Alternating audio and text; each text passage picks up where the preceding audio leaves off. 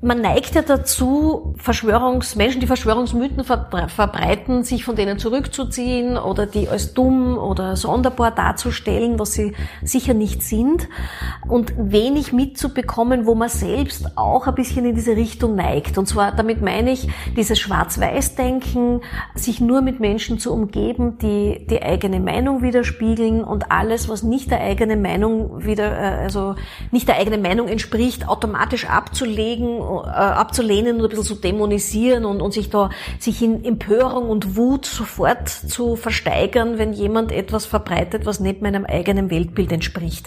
Also da wirklich das auch vor der eigenen Tür zu kehren und einmal darauf zu achten, wie weit habe ich nicht selber genau dieselben Tendenzen, lebe genauso in meiner eigenen Blase äh, und nehme das nicht wahr, weil ich bin mir ja überzeugt, dass ich, ich habe ja die, die richtige Realität.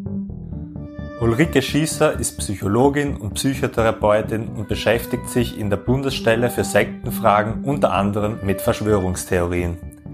Wir haben mit ihr über, wie könnte es anders sein, die Ängste der Menschen in der Corona-Pandemie gesprochen. So, wir befinden uns im, in der Praxis am Franz-Josefs-Kai mit Abstand, wie es sich gehört natürlich. Und im letzten Jahr sind meiner Meinung nach die Leute von vielen Ängsten geplagt worden. Also finanzielle Angst, Angst, ihren Job zu verlieren, ihren Lebensstandard nicht mehr aufrecht erhalten zu können, aber auch sich anzustecken, einfach gesundheitlich. Und jetzt kommt noch Angst vor der Impfung dazu vielleicht, Angst vor den politischen Maßnahmen. Wie haben Sie das letzte Jahr so verbracht? Also bei uns war sehr viel zu tun, weil ja mit den Verschwörungstheorien ähm, äh, ganz eine neue Welle von Anfragen auf uns zugekommen ähm, sind. Die Bundesstelle für Sektenfragen ist ja auch für Verschwörungstheorien zuständig. Und ich habe es auch in meiner privaten Praxis gemerkt, dass ähm, sich sehr viele Menschen melden. Also dass wirklich dies, die, dass die, also die Situation belastet viele. Äh, weniger noch im ersten Lockdown. Da war die Stimmung sehr gemischt. Äh, manche waren besorgt, aber andere haben das durchaus fast wie eine Art Urlaub vom Alltag gesehen und äh, diesen Rückzug und ähm, sozusagen ein ganz ein anderes Tempo, andere Lebensform einmal zu testen. Also vor allem jene, die nicht kleine Kinder zu Hause haben. Also für die war das von Anfang an natürlich äh, viel, viel größere Belastung. Ähm, aber äh, die keine kleinen Kinder zu Hause haben, haben das äh, eigentlich zum Teil auch genossen. So, das war nur so im äh, Frühling, März, April. Ähm, jetzt ist die, ist die Situation schon ganz eine andere. Also man merkt einfach jetzt ab Dezember, die Luft ist draußen. Also die ähm, zusätzlich zur üblichen Belastung, die wir immer in den äh, Wintermonaten haben, ist einfach dieses Gefühl, nicht raus zu können, nichts tun zu können. Ganz viele Freizeitaktivitäten sind weggefallen. Wie äußert sich das in Depressionen vermehrt oder einfach Niedergeschlagenheit? Ähm, wie kann man das festmachen? Also zum einen, ja, es ist äh, viel, viele Klagen von ähm, Müdigkeit, manchmal also psychosomatische äh, Probleme, Schlafstörungen, aber auch so ein, ja, so ein Gefühl von Perspektivenlosigkeit. Ähm, also fast ein bisschen eine resignative ähm, resignativer Rückzug. Also manche, die vorher noch sich sehr bemüht haben, Freunde zu treffen, äh, irgendwie mit den Familien online was auszugleichen, da hat man so den Eindruck, die haben im Moment fast ein bisschen resigniert. Also die sind dann mehr am Rückzug, treffen sich jetzt viel weniger. Äh, es ist allen irgendwie schon sehr anstrengend. Und ähm, ist es eher so eine Art Stillhalten und wird irgendwie abwarten äh, und ja, sehr, sehr Gibt es da Strategien, wie man sich durch die Krise bewegen kann, ohne, ohne jetzt allzu viel Energie zu verlieren, um sich ein bisschen quasi über Wasser zu halten? So mentale Tricks oder ich meine, das eine ist einfach die, das Bewusstsein, dass das, wie man sich derzeit selber fühlt, auch damit zu tun hat, wie gerade die Situation ist. Also, dass das ein Stück weit auch normalisieren. Ähm, ja, das ist einfach äh, gerade eine mühsame Zeit für uns alle und es wird auf jeden Fall besser werden. Äh, und da muss man halt jetzt vor allem die nächsten zwei, drei Monate noch irgendwie durch. Und es ist ein Licht am Ende des Tunnels sichtbar. Und wenn das auch nur ist, das Licht des Frühlings, wo es heller und wärmer ist und wo wir mehr, gern mehr, mehr hinausgehen können, ähm, also zum einen ähm, mit sich selbst gut umgehen, Verständnis auch für sich selbst haben, dass das halt jetzt einmal so ist. Und zum anderen ist schon, ähm, wenn es irgendwie geht, Bewegung machen. Also das ist einfach, äh, ähm, merkt man jetzt auch, dass das gerade besonders zurückgeht, hinausgehen äh, oder zumindest im, im Raum. Und wenn es manchmal auch nur kleine Dinge sind, sowas wie Stretching, Yoga, also so einfach wirklich den, äh, die Bewegung macht sofort einen, einen Unterschied. Oder mal, wenn es möglich ist, irgendwo hinauszufahren und einmal von oben hinunter zu schauen, von einem Hügel, von einem Berg. Also man merkt da dieses, nur die eigenen vier Wände zu sehen, macht auch was mit den Menschen. Wir tun uns wirklich schwer, größere Perspektiven zu haben, wenn wir immer nur in unseren Zimmern sitzen. Also so äh, auch etwas planen für den Sommer, sich was vorzunehmen äh, und wenn das jetzt ein Picknick ist oder eine, eine kleinere Reise von mir aus innerhalb von, von Österreich. Also man kann durchaus auch schon Pläne machen. Also so ein bisschen ein danach schon sich vorzustellen.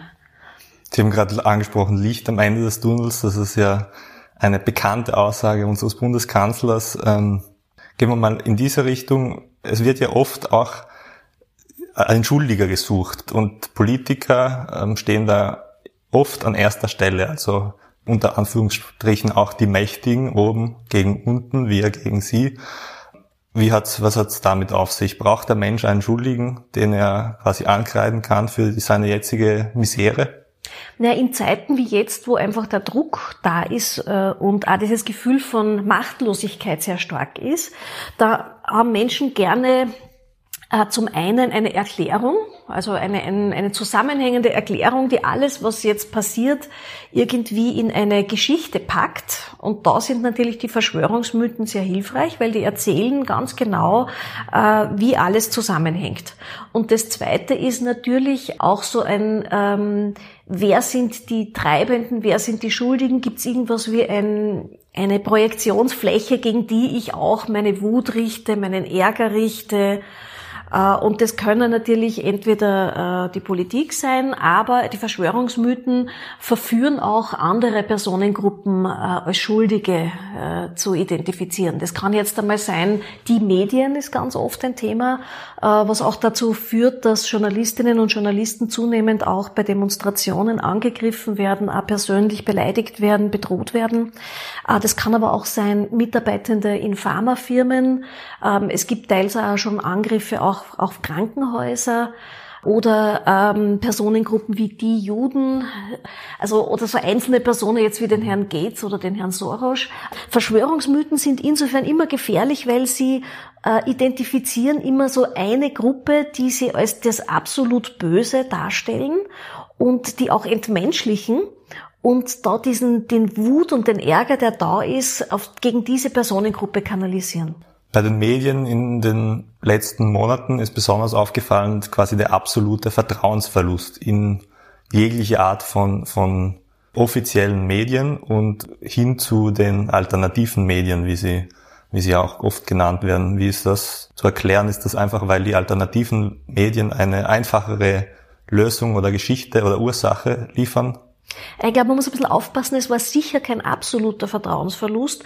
Die Mehrheit der Menschen konsumiert ganz klassisch die Medien, die sie vorher auch konsumiert haben. Und ich glaube, dass gerade in den letzten Monaten viele Medien eine sehr gute Arbeit auch gemacht haben. Und auch viele Menschen das ganz intensiv konsumiert haben, mehr als je zuvor. Also man muss ein bisschen aufpassen, dass man auch dieses Phänomen der Verschwörungsmythen nicht zu groß macht, weil es ist einfach trotzdem eine Minderheit. Es ist eine sehr laute Minderheit und es ist ein, ein Thema, was uns fasziniert. Wir schauen da gerne hin. Äh, es hat so was Gruseliges, es ist wie so ein Verkehrsunfall, wo man nicht wegschauen kann. Ähm, aber es ist in Wirklichkeit trotzdem eine Minderheit. Also die Mehrheit hat sich informieren lassen, informiert sich nach wie vor und ähm, ich glaube auch, dass durchaus Medien eine neue Bedeutung auch bekommen haben. Es war wirklich seriöse, gute Berichterstattung im letzten Jahr. Aber für einen Teil der Menschen war irgendwann der Punkt, wo sie sich begonnen haben, zunehmend äh, abzulösen Und das kann jetzt sein einerseits, weil dieses ständige Gefühl von Furcht, Angst, Bedrohung ist für manche Menschen irgendwann einmal zu viel. Und dann gehen sie oft wirklich in sowas wie eine Parallelwelt, äh, wo sie sagen, na, das existiert ja gar nicht. Die Bedrohung existiert nicht. Äh, Corona ist ganz was harmloses. Äh, entweder gar nicht existent oder gar nicht so schlimm oder, oder wenn, dann ist es eine gesteuerte Biowaffe und man muss nur die Impfung, die ist eigentlich das Böse und das muss man vermeiden. Also man konstruiert sich eine Geschichte, die einem Stück diesen Druck wieder abnimmt, weil dann brauchen sie sich auch nicht fürchten. Wenn, sie, wenn das eh nicht schlimm und nicht tragisch ist, äh, fällt einmal der Grund für ganz viel Angst weg.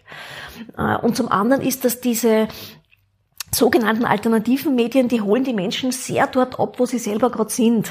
Das heißt, dort redet jemand in einem YouTube-Video, das ist wie, wie die eigene Nachbarin, wie, wie man selber sein könnte. Also oft so ganz, äh, man so das Gefühl, die, die, die spricht mir aus der Seele, ja, die redet meine Sprache, Sprache, die spricht da sehr emotional. Mhm. Also die ähm, äh, sind oft teils sehr, sehr, ja, äh, frech, unverblümt, ähm, auf der anderen Seite auch natürlich sehr unseriös oft in den, in, den, in den Behauptungen, aber die Geschichten, die sie erzählen, sind einfach faszinierend und man hat so den Eindruck, wow, da, da macht sich mir ja sowas wie eine ganz eine neue Realität auf. Da ist ja auf einmal eine Welt hinter der Welt. Und alles in dieser Welt dahinter hat plötzlich ganz eine andere Bedeutung. Ähm, das ist wie ein, ein faszinierendes, äh, faszinierende Schnitzeljagd. Das ist wie diese Escape Rooms äh, Geschichten. Also das, das äh, erregt auch unseren Geist an. Das äh, hat sowas wie, sie werden plötzlich Teil einer ähm, einer Forschergruppe und sie kriegen da so einzelne Hinweise und jetzt müssen sie sich auf die Suche machen und sie suchen dann auf bestimmte Zahlen, bestimmte Farben, bestimmte Kombinationen, ne, die, äh, die man einfach ausgibt, die hätten eine bestimmte Bedeutung. Und das macht da so eine Faszination aus. Und sie haben dann den Eindruck, weil sie sich immer mehr innerhalb dieser Blase bewegen, scheint es für sie aber, als wären das ganz, ganz viele, weil das sind natürlich, die sind, das sind, da können sie hunderte Portale finden, die innerhalb dieser Verschwörungsmythosblase sind. Der Fachbegriff dazu lautet, glaube ich, Apophenie, also in alltäglichen Sachen äh, Verbindungen sehen, die eigentlich gar nicht existieren. Und besonders, glaube ich, ist da wichtig, dass man sich quasi selbst dass man, wenn man dann auf irgendeine ja auch abstruse Theorie stößt, dass quasi das, das Belohnungszentrum im Hirn stimuliert wird, weil man ja selbst auf, auf irgendwas gestoßen ist und so. Genau, genau. Ich kenne es unter Pareidolie. Äh, das ist sozusagen wie wenn man in Wolken Gesichtern erkennt. Genau. Oder ein Alltagsgegenstände, wenn man Gesichter erkennt. Da ist unser Gehirn darauf spezialisiert, aus zufälligen Reizen Sinn zu erzeugen. Ähm, Sie haben gesprochen von den, von den Videos, wo, wo auch die Nachbarin äh, ihre Meinung einfach darlegen kann. Heutzutage ist das sehr einfach und sehr einfach auch Öffentlichkeit äh, zu generieren äh, mit Hilfe der sozialen Medien. Inwiefern wirkt sich das auch auf diese falsche Information oder auf diese Verschwörungstheorien aus? Ja, das Internet ist sicher der Brandbeschleuniger von Verschwörungsmythen. Also das ist ganz klar, weil sie damit natürlich ja ganz andere Möglichkeiten der Verteilung haben, aber auch Möglichkeiten der Gruppenbildung. Also viele sind ja auch da in, haben sich so Gemeinschaften aufgebaut. Das können WhatsApp-Gruppen sein, Facebook-Gruppen, äh, Telegram, äh, also wo auch immer, also wo man sich auch austauscht ähm, und wo man sich soziale Bestätigung holt. Denn was Menschen merken, die Verschwörungsmythen ähm, verbreiten möchten, dass sie ganz schnell auf, an Grenzen stoßen. Also ihr, ihr, Umfeld reagiert in den meisten Fällen sehr abweisend, schockiert, äh, zieht sich zurück. Äh, und umso mehr wird dann natürlich gesucht, die, der Kontakt zu Gleichgesinnten.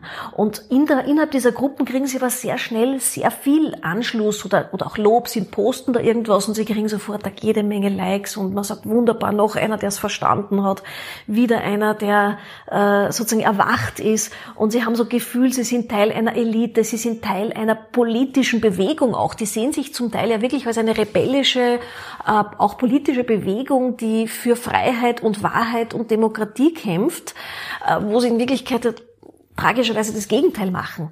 Aber so in, ja, also da ist dieses, dieses sich dort treffen, sich dort äh, ähm, solidarisieren, aber leider auch radikalisieren. Also was dort auch passiert, ist, dass sie dann von einem vielleicht noch relativ harmlosen Video zum nächsten, zum nächsten und zum nächsten kommen. Das ist ja auch die Internet-Algorithmen, die ihnen dann immer mehr von demselben sozusagen vor die Füße spülen.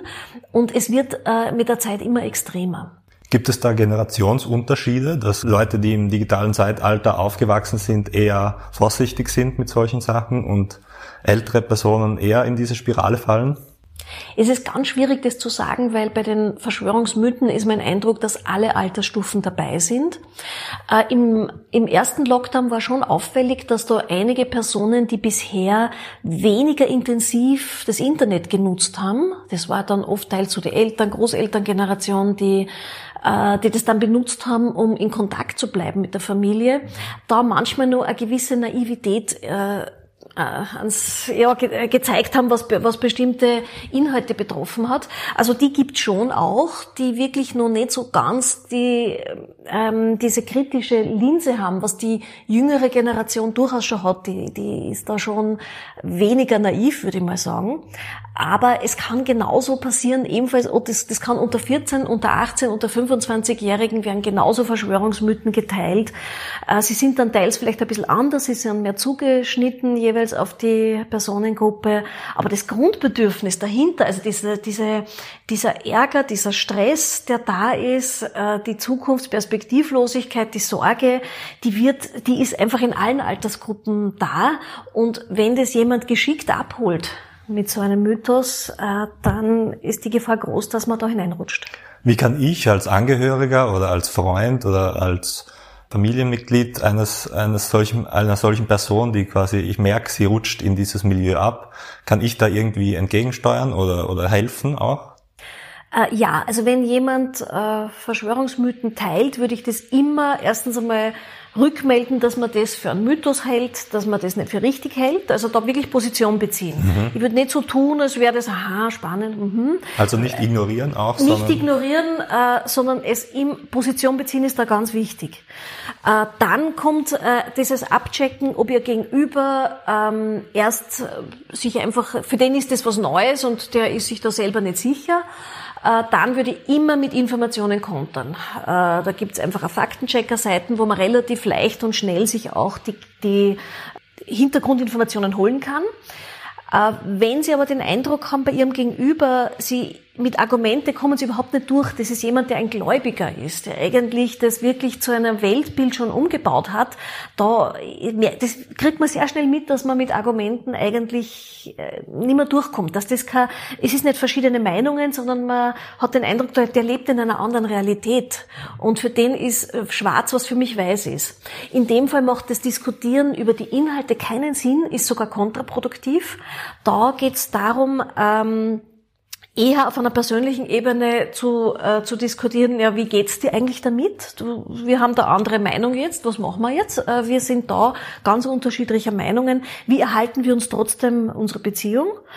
Ähm, aber auch dieses Hinterfragen, ähm, wie, wie kommst du eigentlich dazu? Warum glaubst du das? Warum glaubst du gerade dieser Quelle? Äh, aber auch, was macht es mit dir? Wie viel Zeit verbringst du damit? Wie fühlst du dich? Tut's dir gut, dich mit dem zu beschäftigen? Äh, also eher Fragen stellen, äh, eher auf einer Beziehungsebene und eher zu versuchen, was ist denn eigentlich die Intention des Gegenübers? Also ist die das, Ursachen, wieso sie sich in so einer... Genau, die Ursachen. Ist es jemand, der gerade äh, besonders viel Angst hat und diese Theorien spiegeln die Angst wieder und verstärken aber die Angst und er kriegt noch mehr Angst? Ist es jemand, der, in einem, der im Moment gerade in einem Vakuum sitzt und sehr wenig zu tun hat und wo das einfach seine ganze Zeit und Energie ausfüllt? Äh, ist es jemand, der eigentlich eine große Befriedigung aus dem zieht, weil jetzt ist endlich hat er etwas, was andere nicht wissen. Jetzt kann er endlich andere belehren, ähm, der in dem eigentlich eher einen Sinn und einen Auftrag sieht. Ist es jemand, der ganz ein ehrliches äh, politisches Anliegen hat, jemand, der eine sehr feine ähm, äh, also sehr sehr feines Sensorium hat für ähm, auch für, für, für Kontrolle, also dem das unheimlich ist, wie viel Kontrolle derzeit der Staat ausübt. Und da kann man dann sagen, du, ich verstehe, auf dem Punkt verstehe ich dich. Mir ist es auch, ähm, mir fällt auch auf, dass wir derzeit viel stärker beeinflusst sind und dass wir sehr aufpassen müssen, dass das dann auch wieder zurückgenommen wird, mhm. wenn die Krise vorbei ist.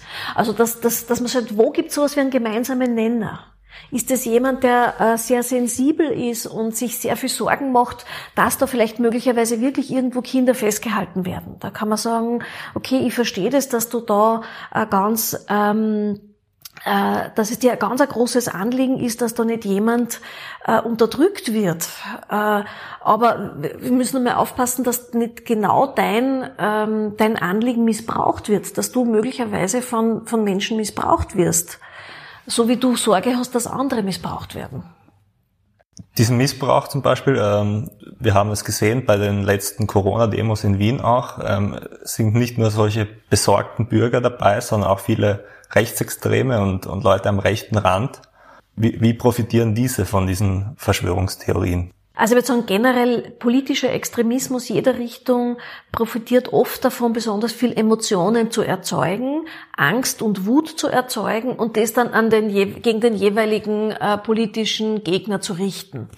Und ähm, da ist natürlich die Situation derzeit gut, äh, noch mehr Angst zu schüren und die dann ähm, die, die Leute da abzuholen und zu sagen, ja, das verstehen wir und wir sind da ganz bei euch. Und was dann in diesen ganzen, in diesen hohen Emotionen oft ein bisschen untergeht, sind die eigentlichen politischen Wurzeln und Intentionen äh, der, der, der Redelsführer. Also ich glaube, das sind viele, die das gar nicht so wahrnehmen, weil sie in erster Linie gegen die Einschränkungen äh, der Pandemie äh, sich auflehnen. Und dann ist es plötzlich fast ein bisschen egal, wer da neben ihnen steht und wer neben ihnen ein Schild hält, weil sie einfach für sie die, der Wut und der Ärger so im Vordergrund steht, dass sie dann äh, das teils ein bisschen übersehen, äh, dass sie damit natürlich auch wie soll man sagen, auch, auch, auch politischen Richtungen unterstützen, die sie vielleicht sonst gar nicht unterstützen würden. Instrumentalisiert also ist, werden? Ja, es ist ein Instrumentalisiert werden. Es ist natürlich auch eine Rekrutierungsmöglichkeit, äh, Personen, die man, an die man sonst gar nicht so herankommt oder die sonst andere Themen hätten, als man, als man selbst so beackert, äh, dass, dass, dass, die, äh, dass die da in Kontakt kommen. Und viele, oft geht es ja um persönliche Kontakte. Man findet jemanden sympathisch, man findet jemanden äh, kompetent und äh, äh, kommt dann erst so im zweiten, im zweiten Schritt, äh, wird dann erst so ein bisschen die, die, was hat der für Intentionen? Und innerhalb der Verschwörungstheorie muss man ja auch sehen, die Redelsführer, die dort aktiv sind,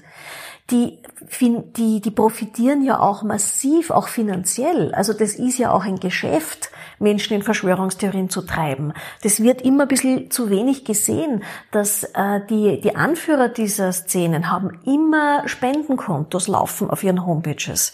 Die sammeln Spenden und die bekommen Unmengen an Spenden. Also die leben auch sehr, sehr gut davon, dass sie diese Videos produzieren, dass sie viele Menschen dazu bringen, auf ihre Seiten zu gehen. Die, die verdienen mit Werbung und mit Spenden sehr, sehr viel Geld. Also das ist auch ein Geschäft. Noch eine kurze Frage zu den sozialen Medien. Ich denke mir, Sie auch ähm, und auch viele Medienschaffende oder viele engagierte Menschen in den sozialen Medien sind auch häufig von, von Bedrohungen betroffen, von, von äh, Verschwörungstheoretikern, die sie online bedrohen. Ähm, wie stark oder wie, wie, wie kann man dagegen vorgehen? Ist das nur Schall und Rauch quasi oder sollte man das ernst nehmen? Was denken Sie dazu? Ich finde es ganz schwierig, das einzuordnen. Ich bekomme selber ähm, natürlich sehr viele äh, kritische E-Mails, Beschimpfungen und auch Drohungen. Äh, ganz vor allem, sobald man sich irgendwie im Thema Impfen ausspricht. Äh, das ist äh, die Gruppe, die Personengruppe, die derzeit am alleraggressivsten ist und auch wirklich äh, bedroh bedrohlich ist, also wirklich Bedrohungen ausspricht. Ähm, und das einzuschätzen dann, wie gefährlich ist es? Also ich habe erst vor ein paar Monaten eine direkte Drohung bekommen, wo ich mir auch nicht ganz sicher war, was kann das jetzt sein? Äh, kann das sein, dass die Person plötzlich wirklich vor meiner Tür steht? Ähm, ich habe das in dem Fall auch angezeigt, aber die Anzeige ist nicht weiter, also von der Staatsanwaltschaft dann zurückgelegt worden. Also es ist dann auch schwierig, weil ähm, ja, wenn es da nicht irgendwas, wenn etwas schon passiert ist oder wenn die Person nicht schon irgendwie einschlägig bekannt ist, ähm, wird es meistens rechtlich nicht viele Konsequenzen haben. Äh, und ich glaube auch, dass ganz viele Menschen, die äh, sich sehr aggressiv auch äh, äh, online äußern, das in einem persönlichen Gespräch nie so machen würden. Und ich habe eine Zeit lang versucht, bei diesen äh, kritischen E-Mails so viele wie möglich wirklich zu beantworten, ganz freundlich zu beantworten.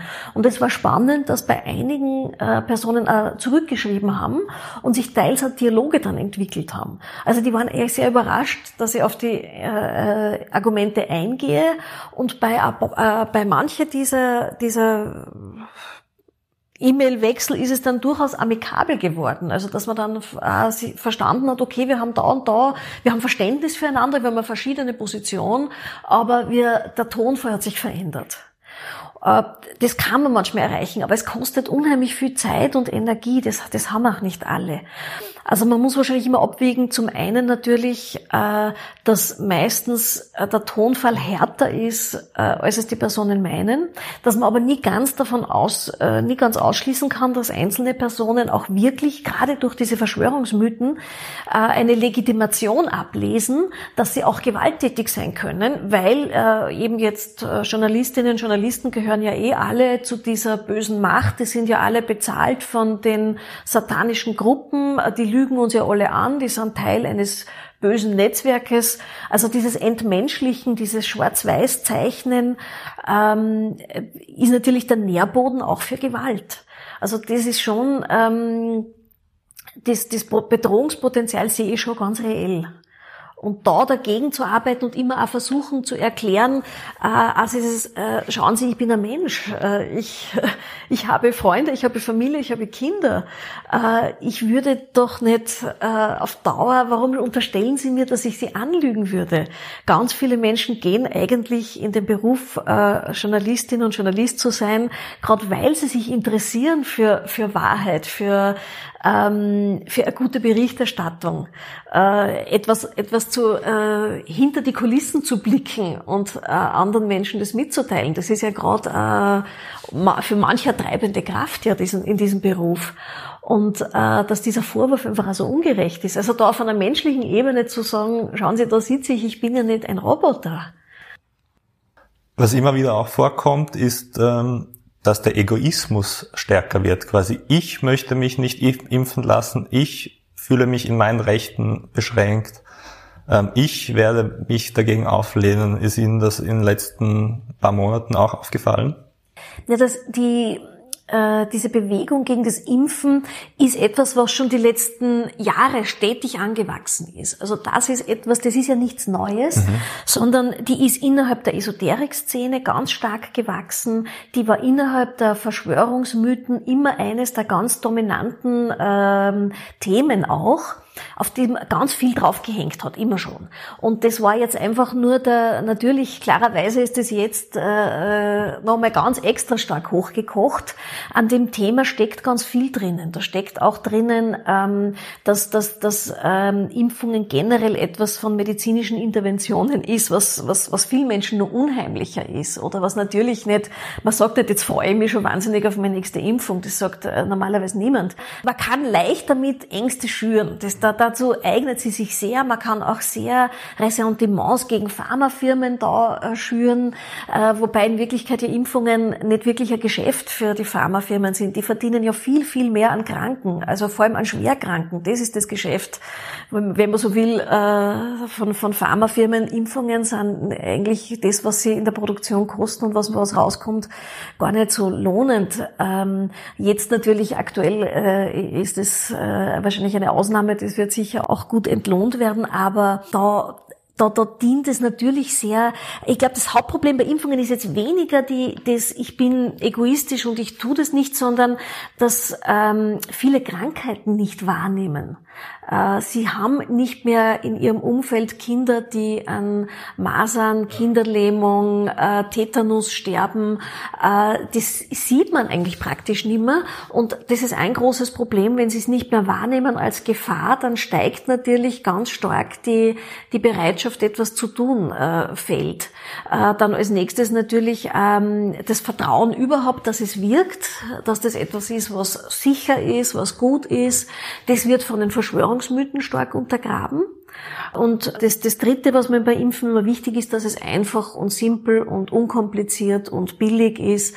Das wäre jetzt bei dieser Impfung ja noch relativ wahrscheinlich nur gegeben, wenn sie überhaupt zu haben ist. Ein spannendes Phänomen, was man jetzt beobachtet, ist, ist, dass nachdem die Impfung gar nicht so leicht zu bekommen ist, steigt plötzlich das Interesse an ihr. Auch also durch das, die Impfdrängler, glauben Sie, dass man hört? Ähm, ja, natürlich, ja, natürlich. Also wenn, wenn Menschen mitbekommen, hey, das ist ja gar nicht äh, so, äh, ich werde nicht aus meiner Wohnung gezerrt, um zwangsgeimpft zu werden, sondern im Gegenteil, ich muss mich vielleicht stundenlang oder monatelang wo anstellen, dass ich vielleicht was kriege und jene die vielleicht besser Zugang haben oder mächtiger sind oder Geld haben, die erschleichen sich das irgendwie, das ist ja ein Privileg, das zu bekommen, dann wird es auf einmal wieder interessant.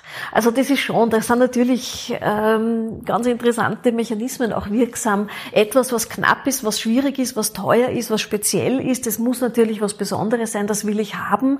Etwas, was mir aufgezwungen wird, nämlich vielleicht auch mit einem Gesetz, das äh, weckt ganz stark Widerstand. Darum sind auch auch so Impfpflicht ähm, oder, oder ja, Impfauflagen immer ein bisschen problematisch, weil es in manchen Menschen sofort einen Widerstand weckt, die sonst, wenn man ihnen das gut erklärt, äh, durchaus willig werden. Aber ja, äh, und ich glaube, was nur ein Faktor, nur was Impfen betrifft, man darf nicht unterschätzen, wie viele Menschen immer noch nicht wirklich die Informationen haben.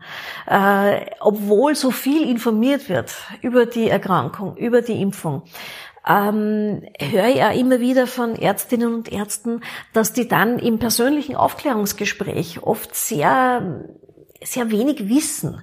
Und dass das oft eher das unmittelbare Gespräch mit ähm, dem, Arzt. dem Arzt oder der Ärztin, also oft wirklich der Person, der ich vertraue. Und wenn die dann sagt, schauen Sie, ich habe mir das genau angeschaut, es schaut so und so aus, der Wirkmechanismus ist so und so, ich vertraue drauf, ich empfehle Ihnen das, ich habe mich selber impfen lassen, ich werde mich sofort, wenn es geht, impfen, das macht dann noch einmal mehr Wirkung, also dieses wirkliche persönliche Aufklärungsgespräch lässt sich leider gar nicht durch Kampagnen ganz ersetzen setzen.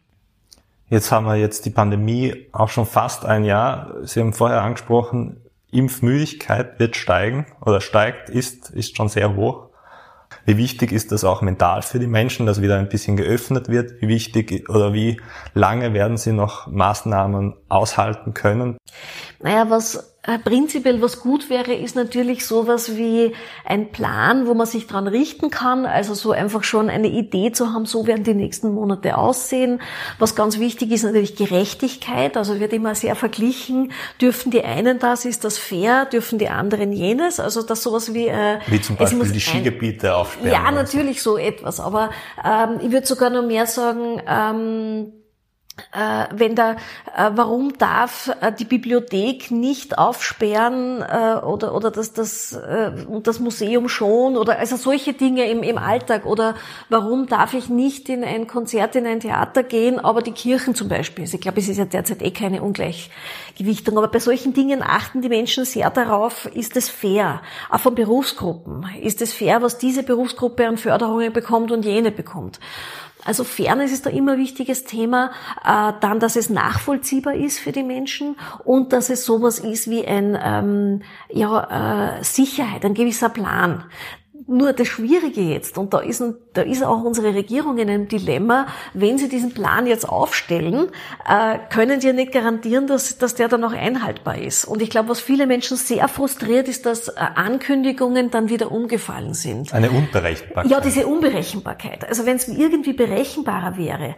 Äh, jetzt ist aber das Schwierige, wenn man da einen fixen Plan aufstellen würde und den einfach durchziehen, egal wie die Zahlen der Infizierten sind, würde jeder das der Regierung sofort vorwerfen und würde man sagen, das muss ja flexibel sein und das muss sich anpassen.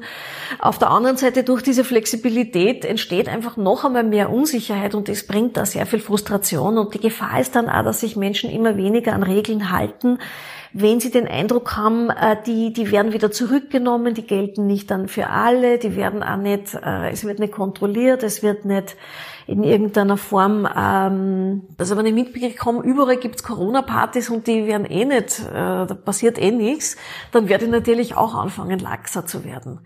Also so da eine Kombination aus ein bisschen einen Plan, wo man sich dran richten kann.